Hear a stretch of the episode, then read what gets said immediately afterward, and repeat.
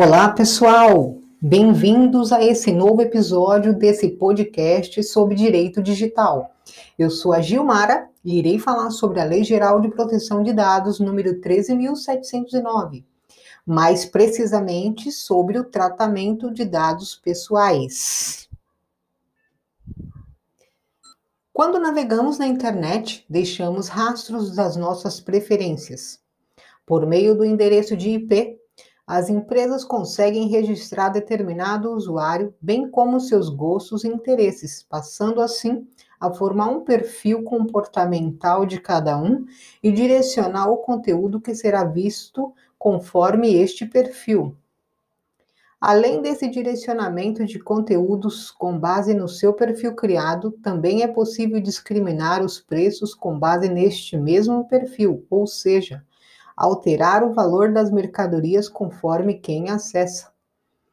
Um estudo, que é a tradução literária, que significa aberto para exploração da Universidade de Pensilvânia, mostrou que os consumidores desconheciam que os preços dos produtos eram mudados com base no seu endereço online e nas suas pesquisas online. Ou seja, os próprios donos dos dados pessoais, que somos nós, não sabiam que as lojas online customizam os preços dos mesmos produtos para pessoas diferentes. Tudo isso com base nas informações e dados coletados do usuário sem ele saber ou consentir, nos mostrando a importância do consentimento para o tratamento desses dados. Por falar em consentimento, o artigo 7 da lei em questão dispõe sobre as hipóteses em que o tratamento de dados pessoais poderá ser utilizado. E aqui destacamos a prévia autorização do usuário, observando sempre os princípios da finalidade, boa-fé e do interesse público. Em relação à forma desse consentimento, o artigo 8 deixa claro que deverá ser por escrito ou por outro meio que demonstre a manifestação de vontade do titular. O consentimento sempre deverá ser para uma proposta determinada e as autorizações genéricas serão nulas. O artigo 9 aborda o princípio da transparência. Assim, todas as informações serão disponibilizadas de forma clara e de fácil acesso. Caso apresente algum conteúdo enganoso ou abusivo, o consentimento será nulo. Se houver mudança de finalidade, o titular deverá ser notificado, podendo revogar o consentimento caso discorde dessas alterações. Importante dizer que o artigo 10, por sua vez, assegura a proteção à privacidade do titular, dispondo que a finalidade do controlador deve ser clara e legítima e somente os dados necessários e reais devem ser coletados. Já o artigo 11 trata os dados sensíveis, que, segundo Bione, no seu livro Proteção de Dados Pessoais, diz que são uma espécie de dados pessoais que compreendem uma tipologia diferente em razão de o seu conteúdo oferecer uma especial vulnerabilidade, discriminação. Quando se pensa em dados que exprimem a orientação sexual, religiosa, política, racial, estado de saúde ou filiação sindical, surge a preocupação em haver distinção ou, di ou diferenciação de uma pessoa por conta de tais aspectos de sua personalidade. Página 83.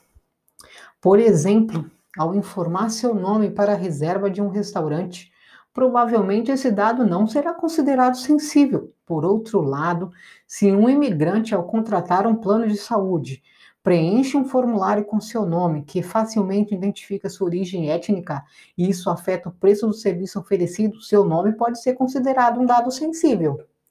É importante destacar que os dados anônimos não são considerados pessoais. É o que diz o artigo 12, salvo se essa anonimização for revertida devendo a instituição demonstrar a impossibilidade dessa reversão para classificar como anônimo. De acordo com o artigo 13, a base de dados pessoais poderá ser utilizada para pesquisa de saúde pública. Para isso, deverão ser utilizados somente dentro do órgão responsável e as informações não deverão ser publicadas quando o resultado do estudo for divulgado. Nesses casos, a adoção da anonimização deve ser estimulada, garantindo a segurança dos dados pessoais. Mas o que é anonimização? Como explica o parágrafo 4 do artigo 13, é quando um dado pessoal só pode ser atrelado a um indivíduo se houver acesso também a alguma outra informação, que deve ser mantida em separado e em total segurança. Dessa forma, se alguém conseguir acesso apenas aos dados originalmente tratados, não conseguirá relacioná-lo a nenhum indivíduo. E no que se refere às crianças e adolescentes, o consentimento para a utilização dos dados pessoais deve ser feito por um dos seus pais ou responsável, sempre buscando o melhor interesse dos menores, e essas informações deverão ser públicas, segundo o artigo 14. O artigo 15 traz as hipóteses do término do tratamento de dados, visto que os mesmos não podem ser realizados por tempo indeterminado salvo se cumprirem alguns requisitos previstos no artigo 16, tais como estudo por órgão de pesquisa garantindo anonimização e uso exclusivo do controlador, vedado acesso a terceiros e sempre garantindo anonimização.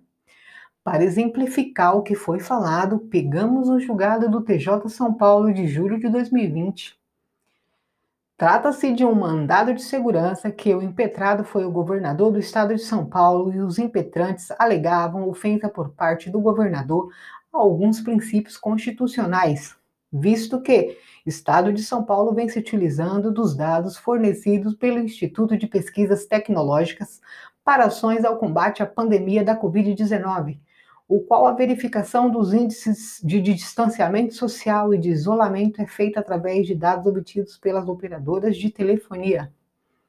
A alegação não foi procedente, visto que as informações repassadas ao governo do estado são anônimas, não sendo possível identificar quem são os usuários conectados, além de não se verificar ofensa aos princípios da inviolabilidade do direito à vida, à liberdade, à igualdade, a segurança e a intimidade, como alegam os impetrantes.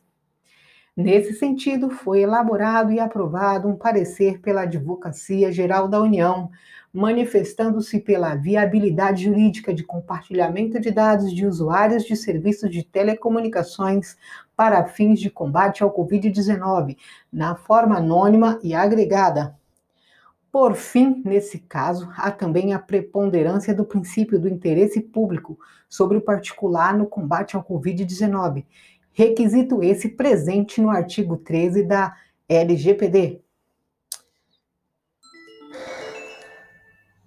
É isso aí, pessoal.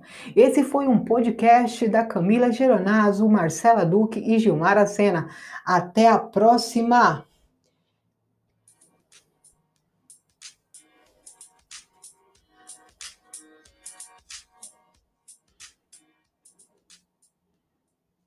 Créditos, pesquisa, Camila. No roteiro, Marcela. Produção e voz, Gilmara.